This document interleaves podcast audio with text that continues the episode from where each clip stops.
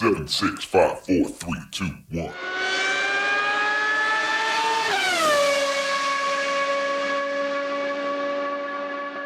Herzlich willkommen zu Formel Uno, dem Podcast mit Christian, einem spanischen Formel 1-Fan. Und mit Frank, einem deutschen Formel 1-Fan. Heute sprechen wir über den großen Preis von Australien 2022. 2020 ging Corona gerade los, als es eigentlich in Australien losgehen sollte mit der Formel 1-Saison. 2021 dann auch kein Rennen in Australien, weil sie dort im Lockdown waren. Und jetzt dann also wieder die Premiere seit Corona sozusagen in Australien. Und hat es dir gefallen, Christian? Nein. Okay. Ich fand's, also Schade. ich fand's, ich fand's langweilig.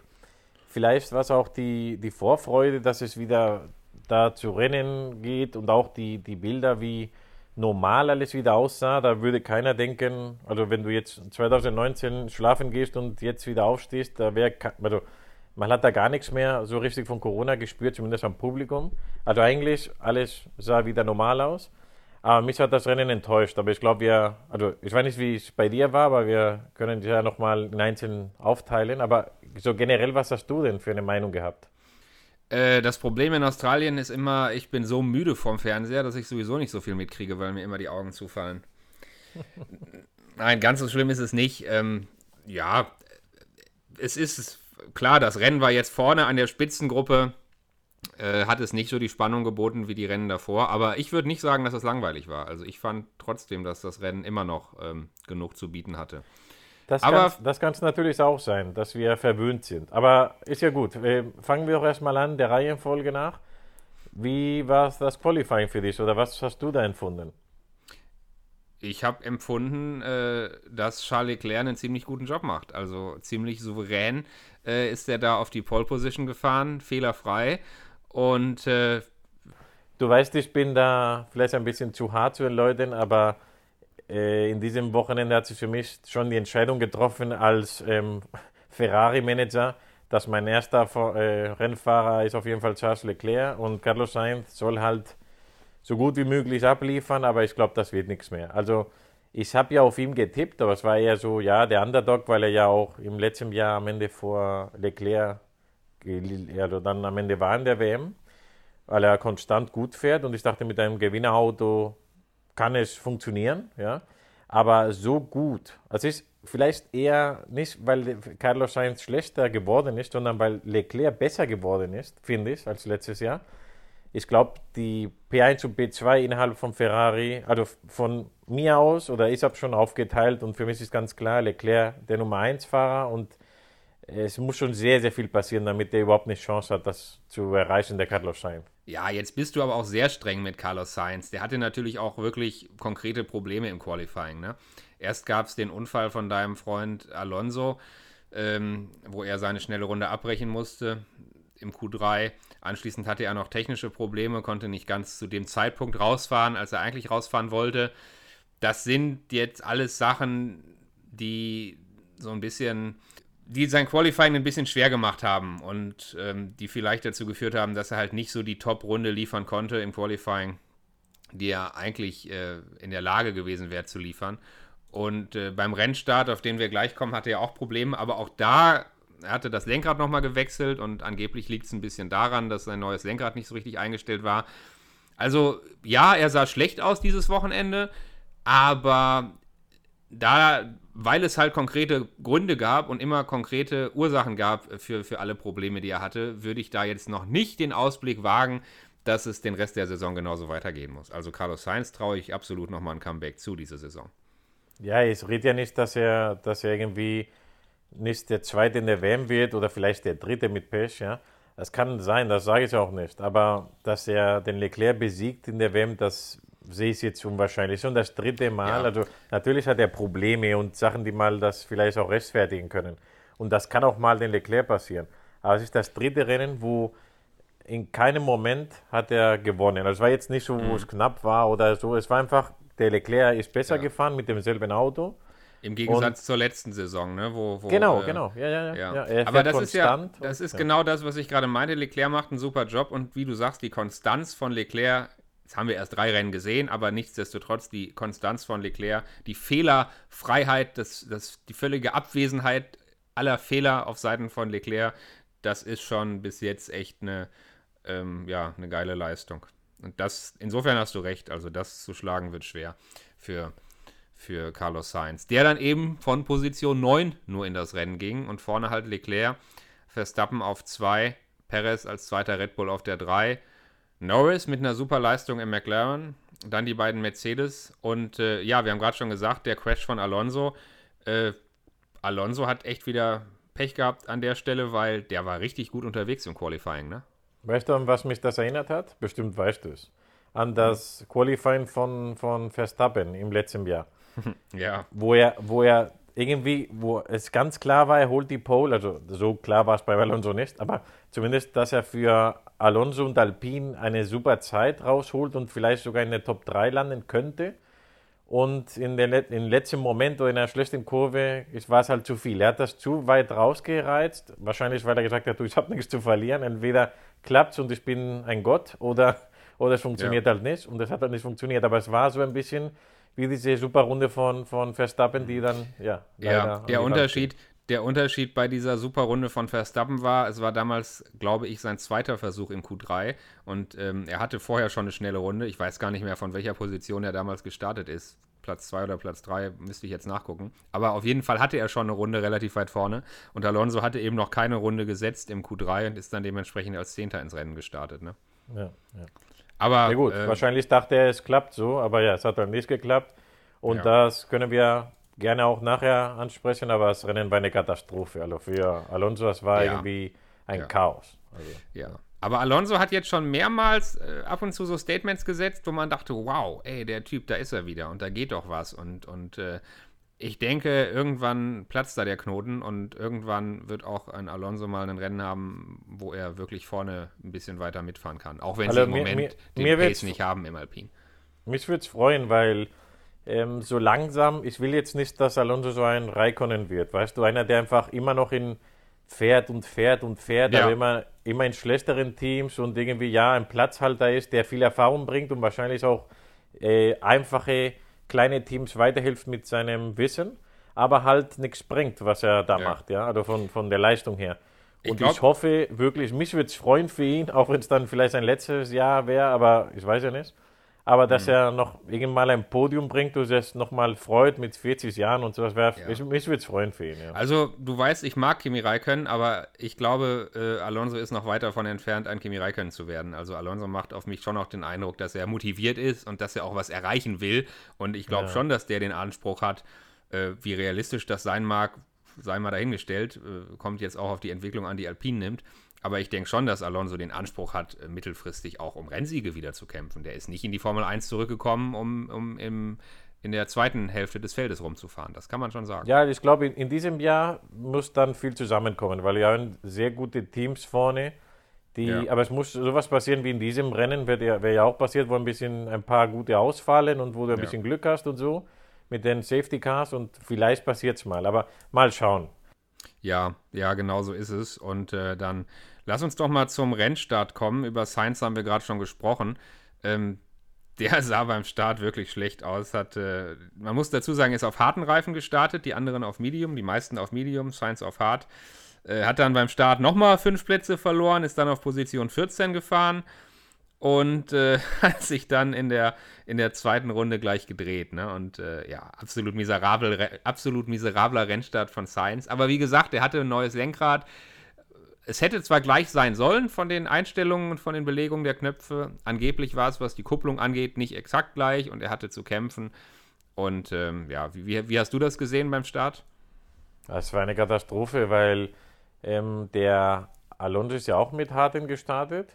Ja. Und der hat überhaupt keinen Platz verloren. Okay, der, ich meine, hart ist ja immer so eine Sache und wenn du mal einen, wenn einer dich überholt, aber du hast ja die, die Wiederholung gesehen, okay, wenn es ein Fehler war, der, der Kupplung ist ja, kann man ja entschuldigen.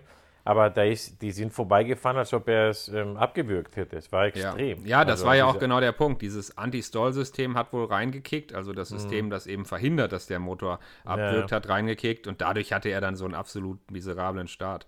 Ne? Und später dann eben den Dreher. Äh, ja, vorne ist äh, Leclerc äh, gut weggefahren, ne?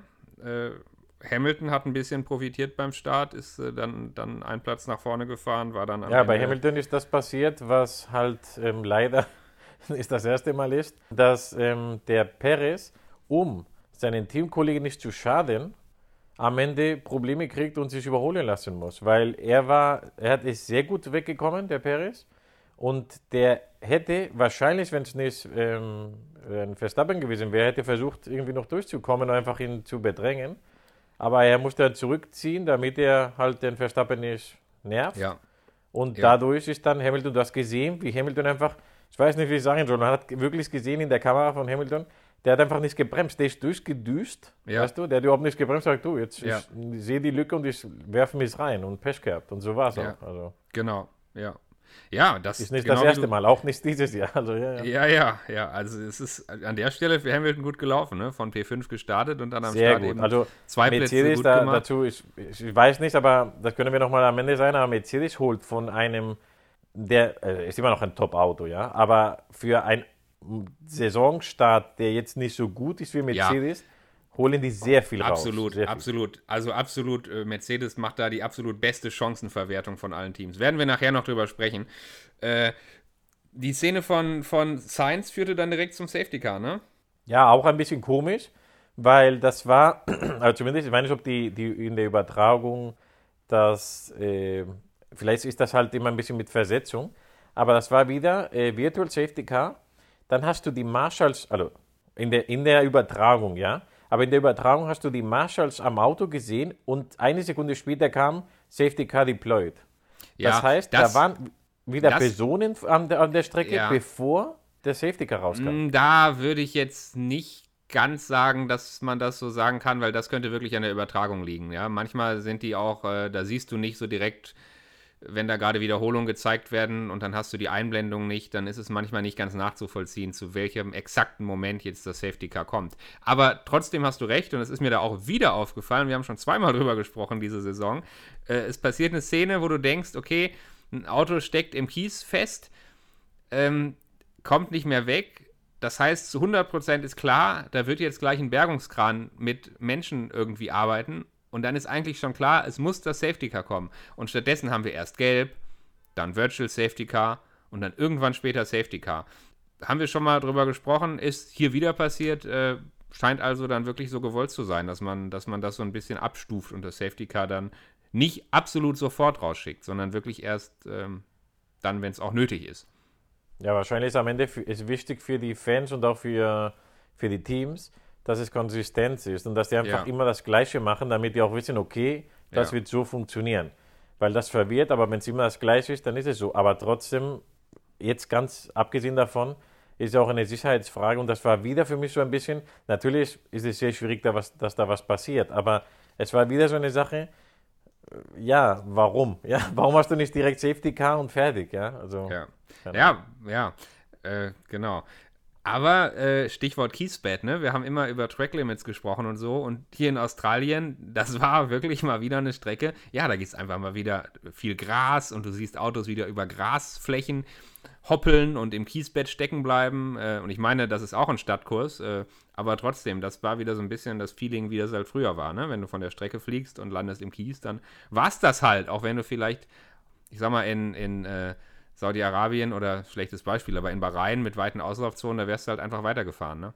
Ja, aber das ist, spricht für mich wieder dafür. Du musst ja, Ja. nicht die, eine Wand ähm, wie in Monaco, wie Arabien, wo du dann halt ja, einen Schlag kriegst. Ja. Du kannst von mir aus ein Kilometer lang Auslaufzone, aber mit Kies. Und dann ist es, also du verlierst sehr viel Zeit und wenn du Pech hast, bleibst du stecken. Und dann wirst du sehen, wie die Leute vorher bremsen und auch aufpassen. Also, Ja, ja. Ja, genau. also mich, mich macht es halt nervös. Ist ja nicht das erste Mal und auch nicht die, in den letzten Jahren, wo dann Kurve 3, Kurve 6 wird geahndet, in der Kurve 7 aber nicht. und dann kriegst du erstmal drei Mahnungen und der, der vierten kriegst du. Also tut mir leid. Ja, also die Strecke ist die Strecke. Ja, genau. Und hier ist es dann einfach so, Science macht den Abflug. Statt asphaltierter Auslaufzonen ist eine Wiese und ein Kiesbett da. Und äh, dann war's das halt, ne? Dann hat er halt Pech gehabt. Und schon war es nur noch ein Ferrari im Feld und Leclerc führt das Feld auf Position 1 souverän an.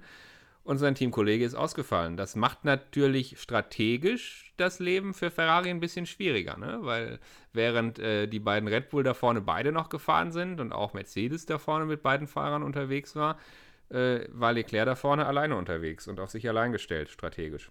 Aber dachtest du in irgendeinem Moment des Rennens, ich sage jetzt nicht in diesem kleinen Moment des zweiten Safety Cars, wo er dann kurz ähm, in Stress ja. war mit Verstappen, aber hattest du das Gefühl im Rennen, dass Leclerc irgendwann mal strategisch ein Problem kriegen würde? Hm, es war, Nein. Leclerc, Leclerc, hat, äh, Leclerc hat die Strategiehilfe seines Teamkollegen natürlich nicht gebraucht, weil er absolut jederzeit. Aber das meinte ich mit langweilig am Anfang.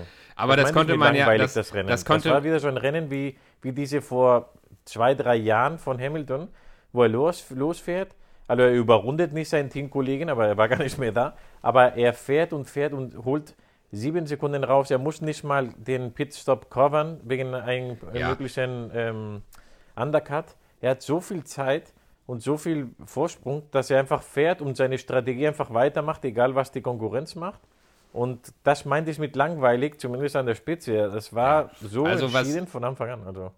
Was ich gerade meinte, ist, zu dem Zeitpunkt, als äh, Sainz in Runde 2 ausgefallen ist, wusste man ja noch nicht, dass sich das Rennen für Leclerc so stark entwickeln würde. Und zu dem Zeitpunkt ja. habe ich gedacht, es ist natürlich ein Nachteil. Äh, dass Leclerc später in der Lage war, die Zeiten da vorne zu bestimmen und dass er in der Lage war, da vorne wegzufahren, das war ja zu dem Zeitpunkt noch nicht klar. Und ähm, man spricht ja so ein bisschen von einem äh, Grand Slam, glaube ich, ne? wenn ein Fahrer praktisch am Wochenende alles erreicht, nämlich Pole Position, schnellste Runde im Rennen, Rennsieg natürlich und als viertes jede einzelne Runde im Rennen anführen. Ja, das war, das äh, war der erste Grand Slam für, für Charles Leclerc in seiner Karriere. Und äh, ich bin ja immer der Meinung, du hast natürlich recht, was den Rennsieg angeht, was, was den Kampf vorne um Platz 1 angeht, war das Rennen dann langweilig. Ja, aber ich bin ja so jemand, wenn ich das Rennen gucke, ich kann irgendwie auch aus diesen Dingen, dass Charles Leclerc da eben sein erstes Grand Slam nach Hause fährt, dass Charles Leclerc da eben derartig dominiert, das finde ich dann auch wieder irgendwie interessant und spannend und ich finde, das ist auch wieder eine Story, die dieses, die dieses Formel 1 Rennen erzählt. Das finde ich dann auch faszinierend. Also da ist das Rennen für mich nicht so wirklich langweilig, auch wenn Charles Leclerc da vorne rumfährt. Und ich meine, hinten im Mittelfeld ist immer noch genug passiert, ne? Ja, das stimmt schon. Und ähm, zum Glück gab es ja auch genug Kameras und die waren auch, ja, es waren halt die Zeiten wie bei Hamilton. Die waren halt mehr fokussiert hinten als vorne, weil vorne war halt nichts. Und die haben ihn quasi nur in der letzten Runde, ja, die letzte Ehrenrunde dann kurz eingeschaltet, wie er durchs Ziel fährt. Aber mir, hat, mir macht es halt, wir sind halt sehr verwöhnt. Die letzte Saison war einfach super, wirklich super. Spannend und, und dann einer ist vorne in der WM, dann der andere, ganz wenig Punkte bis zum großen Finale. Und das glaube ich, wünschen wir uns alle jedes ja, Jahr. Aber nun oh. muss ich, muss ich dich mal ein bisschen einbremsen. Wir haben jetzt drei Rennen gesehen dieses Jahr und denk mal an das letzte Rennen. Da hat äh, Verstappen gewonnen und Charles Leclerc ist knapp dahinter Zweiter geworden. Ähm, also das kann ja, kann ja auf einer anderen Strecke, wenn äh, Red Bull vielleicht die Abstimmung wieder ein bisschen besser trifft, äh, kann das wieder anders aussehen. Klar ist Ferrari absolut stark, aber dass sie jetzt immer da auf jeder Strecke vorne wegfahren, also die Gefahr sehe ich zurzeit nicht. Hoffentlich, hoffentlich, weil für mich ist das wirklich, du weißt, ich, ich würde mich heute mehr freuen, ein WM-Sieg von, von Leclerc als von Verstappen. Und ich glaube, das sind viele Leute so. Aber ich möchte, dass es nicht irgendwie fünf äh, Grand Prix vor Ende entschieden ist. Nein, du? also das, wie gesagt, mach, mach da mal einen Punkt. Ja, wir sind bei drei Rennen und äh, da wird wirklich noch ganz viel passieren. Also das wage ich jetzt einfach mal zu versprechen. Da werden wir noch ganz viel sehen. Naja, sprechen wir mal kurz weiter im Rennverlauf. Leclerc hat sich dann eben vorne abgesetzt. Ähm, nach nach äh, 17 Runden hatte er da fast 8 Sekunden Vorsprung. Also da war überhaupt keine Undercut- oder Overcut-Gefahr für ihn zu befürchten. Und äh, Verstappen war dann der Erste da vorne in der Spitze, der in die Box gefahren ist in Runde 19. Hat dann auf harte Reifen gewechselt. Und ähm, es war klar, das wird wahrscheinlich der einzige Boxenstopp bleiben, wenn, wenn das Rennen normal läuft. Ne? Ja, ich, ich war mir nicht so sicher. Ich habe gesehen, dass die, also das war die Strategie, das war der Plan. Aber die hatten auch diese, also dass die jetzt die Weiche nicht benutzen, war klar, weil die auch so einen komischen, ich weiß nicht, ob es zum ersten Mal ist, aber ich habe das zum ersten Mal mitbekommen, dass die diese, die haben ja diese C1, C2, C3, also die, die Härte der Reifen. und die haben einen Sprung gemacht zwischen den mittleren und den Soft, also quasi einen übersprungen. Das heißt, die Softer waren viel softer als Ja. die eigentlich, also Ja. ja. ich weiß nicht, aber die Leute haben das bestimmt selber auch gesehen und mitbekommen.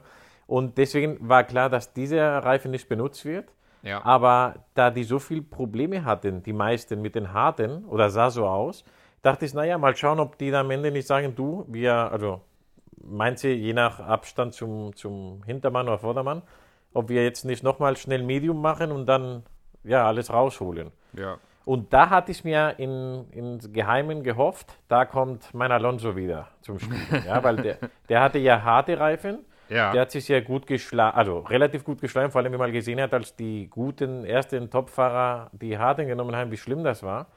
Und da dachte Ja. ich mir, okay, wenn er mit den harten so einen guten Job gemacht hat und hat eigentlich die Position halten können und so, wenn er dann kurz vor Schluss oder ja, nicht so weit zum Schluss die, die Mediums aufsetzt und dann viel schneller ist als die anderen. Also das wird geil. Und das ist halt leider nicht passiert. Da war ich Ja. wirklich enttäuscht, wirklich.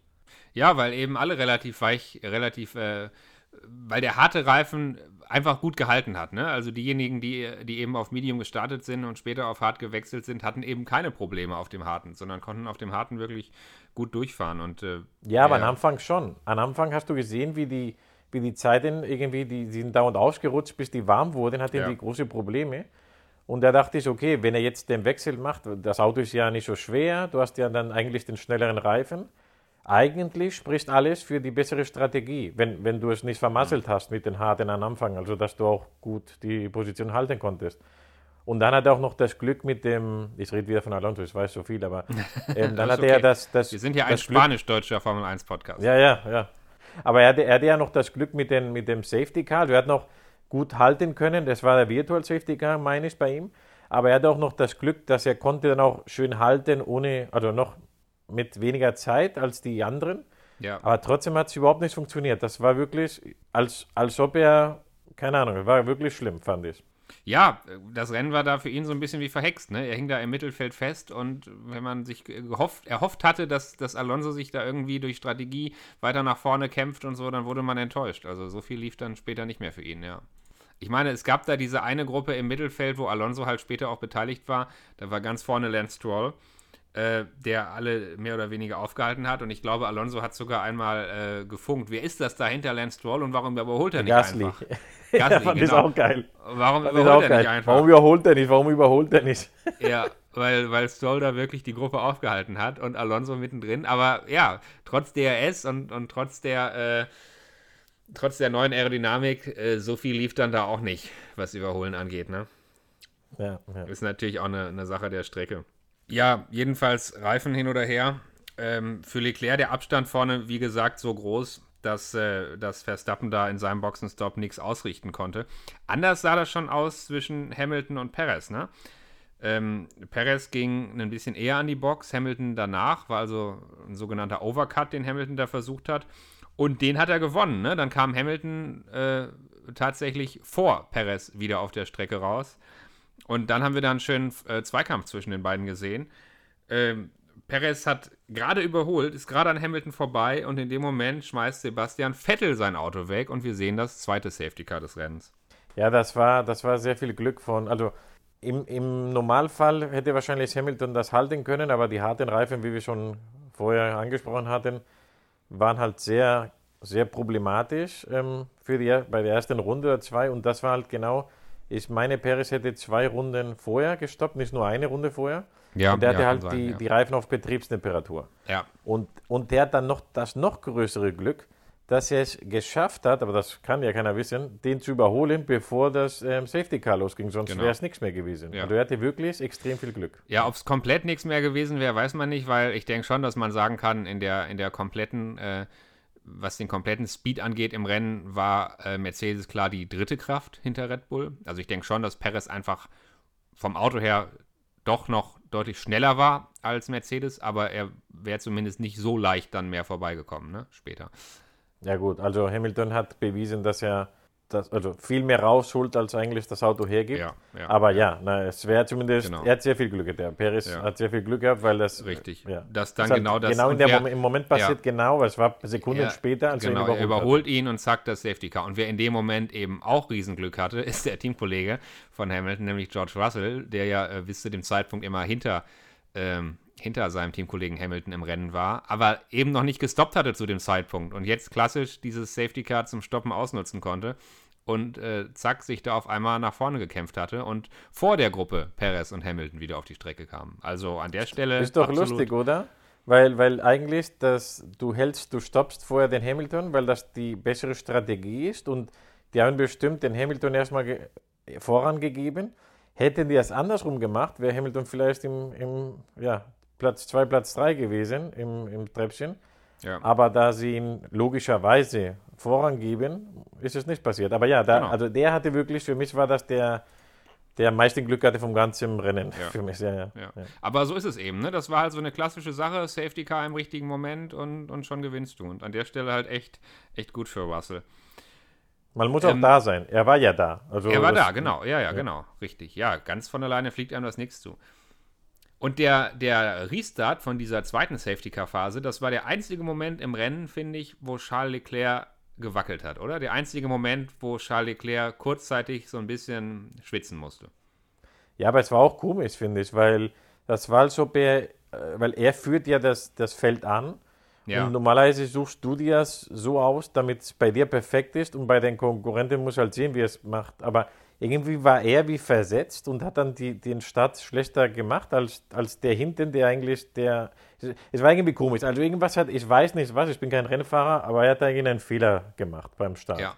Die Rennleitung hat, das wurde berichtet, die Rennleitung hat äh, vor dem Rennen im Fahrerbriefing nochmal klargestellt, wie man hinter dem Führenden beim Safety Car fahren darf. Weil gerade Verstappen äh, ist ja dafür bekannt geworden in den letzten Rennen, auch Ende der letzten Saison, dass er gerne mal auf gleiche Höhe fährt und äh, den, den Führenden wirklich so ein bisschen unter Druck setzt und ihm, ihm, ihm fast ins Auto fährt.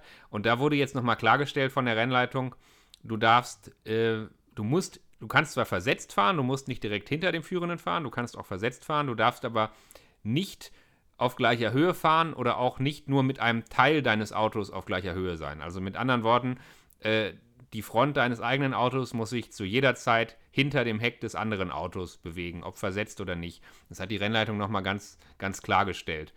Und ähm, trotzdem hat Verstappen das einfach gut gemacht, hat gut aufgepasst und ich glaube, ja, Leclerc hat einfach, jetzt böse gesagt, ein klein bisschen gepennt. Äh, sah einfach, hat einfach im falschen Moment beschleunigt, hat es nicht geschafft, den Verstappen da zu überrumpeln, sondern Verstappen war einfach da. Und normalerweise hätte Verstappen ihn dann auch kriegen müssen. Aber Leclerc hatte einen so guten Grip und ist so gut weggezogen mit dem Ferrari, dass selbst in dieser perfekten Ausgangssituation Verstappen keine Chance hatte, ihn zu überholen. Also ich habe, als es losging mit dem Restart, habe ich gedacht, jetzt hat er ihn, jetzt holt Verstappen ihn. Aber Leclerc ist dann trotzdem noch so weggezogen, dass selbst aus dieser Ausgangsposition Verstappen ihn einfach nicht kriegen konnte. Ja, also ganz deiner Meinung. Aber es hat dann noch nicht viel gebracht, weil ja, äh, das Ende für Verstappen war leider wieder mal ein Ausfall. Ja, und das ist natürlich wirklich dramatisch, ja. Drittes Rennen und zweiter Ausfall. Das ist wirklich, äh, also, die, das tut schon richtig weh. Die Saison ist noch lang, aber jetzt zwei Ausfälle in drei Rennen, äh, da hat Red Bull echt ein Problem mit der Zuverlässigkeit. Sehe ich genauso. Vor allem, ja, in diesem Rennen war es ja nur, nur Verstappen. Und ich weiß ja nicht, weil er vielleicht Pech hat oder vielleicht mehr aus dem Auto rausdrückt und presst und fährt. Ja, kann es ja sein, dass Ja, du ich das glaube, mehr also es ist strapazierst. ja, es ist ja wohl eine Benzinleitung äh, gerissen oder geplatzt bei ihm. Ich glaube, das ist jetzt einfach Pech. Das hätte wahrscheinlich Perez genauso passieren können. Ja, keine Ahnung. Vielleicht, vielleicht, weil er über die Curbs fliegt oder schneller. Kann, kann man nicht wissen, aber es ist halt sehr, sehr bitter und äh, ja, du, du verschenkst Punkte und jetzt nicht nur die, natürlich die WM, die normale, aber auch die Genau, Konstrukteursmeisterschaft. Also, genau. Ich meine, die Frage ist natürlich, nach welchem Rennen möchtest du anfangen, ähm, auf die, auf die WM-Stände zu schauen? Macht es schon Sinn nach drei Rennen? Aber wenn wir es einfach mal tun, dann ist äh, Verstappen aktuell auf Position 6 in der Fahrerwertung, ja. Äh, und äh, in der Konstrukteurswertung ist Mercedes vor Red Bull. Das muss man, man- sich überlegen. Das muss man sich überlegen. Ja, ja, ja und, Und, und, eigentlich äh, ist klar, dass Mercedes aktuell nur die dritte Kraft ist, aber sie fahren halt ins Ziel und Red Bull schafft das halt nicht. Und äh, ja, ich meine, da muss Red Bull echt hart dran arbeiten, weil das können sie sich so oft nicht mehr erlauben, diese Saison, solche Ausfälle. So ja, das spricht auch sehr, Ausfälle. hatten wir schon gesagt, das spricht ja für, für Mercedes und deren Arbeit. Ich meine, es ist ja nicht umsonst ein Team, die Rekorde ähm, geknackt haben mit, mit ähm, Weltmeister, Konstrukteursweltmeisterschaft hintereinander. Und die haben ja, die haben jetzt das, nicht das beste Auto, aber die haben immer noch das Know-how und die, die arbeiten halt gut und ja. die holen das Beste raus. Also. Red Bull hatte ja bis äh, letzte Saison den Honda-Motor. Seit dieser Saison ist es offiziell ein Red Bull eigener Motor, der Red Bull Powertrain, ja. Aber immer noch unter, unterstützt von Honda. Ne? Honda ist immer noch Motorenpartner von Red Bull. Aber ja. das sind, ohne dass ich das jetzt genau beurteilen kann, wie groß da die, die Herausforderungen im Red Bull-Team sind. Aber motorentechnisch äh, von der Konstruktion her und von der Organisation her hat sich da eben schon vieles geändert über den Winter bei, bei Red Bull. Und scheinbar lief das eben nicht ganz so problemlos und, und schlägt sich jetzt auf die Zuverlässigkeit nieder. Und wie gesagt, das müssen sie unbedingt dringend in den Griff kriegen, weil solche Ausfälle kannst du dir nicht erlauben, äh, wenn du um die WM fahren willst. Also das ist, das geht gar nicht. Ja, wie du sagst, eigentlich das zweitbeste Auto. Und ich würde mal behaupten, wenn nicht der zweite, erste, zweite, dritte beste Fahrer der, der ich meine, ist der Weltmeister, der amtierende. Weltmeister, ja. Aber ja. ob er jetzt der beste Fahrer ist, der zweite oder dritte, das kann jeder sagen oder entscheiden oder ja, diskutieren. Aber er ist auf jeden Fall einer, der oben mitfahren fahren sollte. Und was gerade passiert, ist schon sehr, sehr hart, ja. Ja. Ja, und wenn man dann aufs Rennergebnis schaut, dann hat Leclerc das eben souverän gewonnen. Perez hat im Red Bull immerhin den zweiten Platz nach Hause gebracht. Und äh, Russell auf drei mit seinem ersten Podium für Mercedes, ne? was mich persönlich ja schon so ein bisschen freut dass Russell das jetzt mal geschafft hat äh, und da immerhin mal auf dem Podium auftaucht. Ne? Ich finde das ganz cool. Ich auch. Also ich bin also nicht enttäuscht. Ich meine, er hatte auch den Hamilton, das ist einer der besten Fahrer der, oder vielleicht sogar einer der besten oder der beste Fahrer der Geschichte. Keine Ahnung, kann man ja auch sagen, wenn du ähm, Brite bist, ist das ganz klar. Aber an der Seite meine ich, und ist ja ganz klar, dass du auch große Konkurrenz hast. Aber ich hatte mir schon etwas mehr erhofft und ich dachte, er wird den Hamilton, oder ich habe gehofft, dass er den Hamilton das Leben etwas schwerer macht und dass halt nichts passiert. Ja. Und wir wissen, wir haben ja auch gesagt, dass er eigentlich da oben gelandet ist wegen einem sehr tollen, glücklichen ja, Safety Car, ein richtiger Moment für ihn, ja. Aber freut mich für ihn. Freut mich für ihn. Ich hoffe, dass er halt den nächsten selber reinholt, in den er den Hamilton schl äh, schlagt. Ja. Richtig, aber ja. Ja, ja, genau. Aber schön für ihn und freut mich, ja, freut mich für ihn. Jetzt gibt es noch einige Namen, über die wir sprechen könnten. Zum Beispiel könnten wir sagen, dass Lando Norris noch vor Danny Ricciardo gelandet ist, aber Danny Ricciardo in seinem Heimrennen immerhin auf P6 gefahren ist und äh, damit direkt hinter Norris ins Ziel gekommen ist. Also da jetzt nicht irgendwie große Probleme hatte im, im McLaren oder deklassiert wurde von Norris, wie das ja auch schon mal passiert ist. Ähm, aber ich finde, ein Name, über den wir auf jeden Fall noch sprechen müssen, weil das war echt eine witzige Geschichte, das ist Alex Albon im Williams der das ganze Rennen über nicht gestoppt ist, der auf seinen harten Reifen gefahren ist und gefahren ist und gefahren ist und gefahren ist und der, der Teamchef Jos Capito hat hinterher gesagt, sie haben eigentlich auf die rote Flagge gewartet. Also sie wollten ihn nicht beim Safety Car reinholen, weil selbst das war ihnen noch nicht genug. Sie haben eigentlich bis zum Schluss auf eine rote Flagge und einen Rennabbruch gewartet, um dann praktisch geschenkt bei einem Rennabbruch die Reifen wechseln zu können, ohne Zeit zu verlieren. Und dann ist Alexander Albon wirklich in der allerletzten möglichen Runde, äh, dann eben ohne Safety Car, in der allerletzten möglichen Runde in die Box gekommen und hat sich am Ende nochmal andere Reifen abgeholt. Und es hat gerade so gereicht, mit dem Vorsprung, den er sich da vorne rausgefahren hatte. Es hat gerade so gereicht, dass er auf Platz 10 ins Ziel gekommen ist und eben einen WM-Punkt für Williams geholt hat. Ja, ich meine, das ist eine schon sehr ja, interessante Strategie, aber ja, das, das ist schon sehr, wenn man verzweifelt ist und man sagt, du, ich mache egal wie, ich spiele im Lotto, weil das, also ja. das, das ist schon sehr, sehr extrem. Also. Es ist extrem und es ist auch eine Absurdität, aber es ist einfach eine witzige Geschichte. Also es ist einfach eine, eine, nette, eine nette Anekdote und irgendwie so eine Strategie, die in Erinnerung bleibt. Ne? Ja, vor allem, wenn, wenn man dann sagt, was der Hintergrund ist, dass man, ja, ich warte auf die rote, Flagge. Ja, ja. Ja, hoffentlich, hoffentlich knallt jemand weg und dann. Mich hat das ja. übrigens ein bisschen erinnert. Äh, einige werden sich vielleicht daran erinnern. Es gab mal ein Rennen mit Michael Schumacher bei Ferrari. Ich glaube, das war 98 oder so. Da hatte er eine Zeitstrafe bekommen, beziehungsweise eine, eine Stop-and-Go-Strafe bekommen. 10 Sekunden Stop-and-Go-Strafe. Und ähm, lag in Führung, hätte die Führung verloren, wenn er die gemacht hätte, die Strafe. Und ist dann in der allerletzten Runde in die Boxengasse abgebogen. Und das hatte aber die Besonderheit, dass die Start- und Ziellinie auch in der Boxengasse zählte. Und dann ist er also über die Start- und Ziellinie gefahren, in der Boxengasse, hatte das Rennen damit gewonnen, ist dann anschließend an die Ferrari-Box gefahren, hat die Strafe abgesessen, ist wieder rausgefahren und befand sich dann in seiner Auslaufrunde, weil er eben gerade in der Boxengasse das Rennen gewonnen hatte. Das war damals eine ganz kuriose Situation, letztlich auch eine Lücke im Regelwerk, aber es hat gezählt. Schumacher hatte das Rennen auf die Art und Weise gewonnen. Und da musste ich die ganze Zeit dran denken, gedacht, na, gibt es vielleicht noch so eine Lücke und fährt Alexander Albon jetzt also quasi in seiner letzten Runde in die Boxengasse und schafft es dann, äh, seine Platzierung nach Hause zu fahren, bevor er die Reifen wechselt. Aber das ist natürlich Quatsch, das Regelwerk gibt es nicht mehr her. Du musst ganz klar zwei Reifen im, im, im Rennen benutzen. Und äh, ja, das war also nur so eine Idee, auf die ich gekommen bin, aber da haben sich die Regeln verändert. Das ist nicht mehr möglich. Ja, es sind halt diese Sachen, wo die Teams und die, ja, eigentlich die Teams das, äh, das Reglement am besten kennen und, und auspressen. Genauso wie Verstappen mit diesem ähm, zweiten Platz hin- hinterm Safety Car. Du musst es halt ähm, ausreizen, bis irgendjemand sagt, nee, das geht nicht mehr. Und dann, ja. Dann kam auch noch diese Woche, da haben wir auch noch nicht drüber gesprochen, äh, dass wir ein neues, einen neuen Grand Prix in USA erwarten. Hast du das auch mitbekommen? Ja, natürlich habe ich das mitbekommen. Das, Es wird, da- ein, das, Formel, es wird ein Formel-1-Rennen in Las Vegas geben. Ja, und nicht auf dem Parkplatz, wie ich mal vor vielen Jahren war, was wohl, habe ich jetzt nicht miterlebt, aber was wohl nicht so toll war, sondern es soll wirklich durch den Strip laufen und die, die haben wohl ja, den, den Casino-Chefs schön Geld bezahlt oder überredet, weiß nicht wie, dass die den sperren, weil das ist wohl das größte Problem, was die hatten dort. Ja, Dass die Leute im Casino haben gesagt, die Eigentümer, nee, das machen wir nicht, das brauchen wir nicht, wollen wir nicht.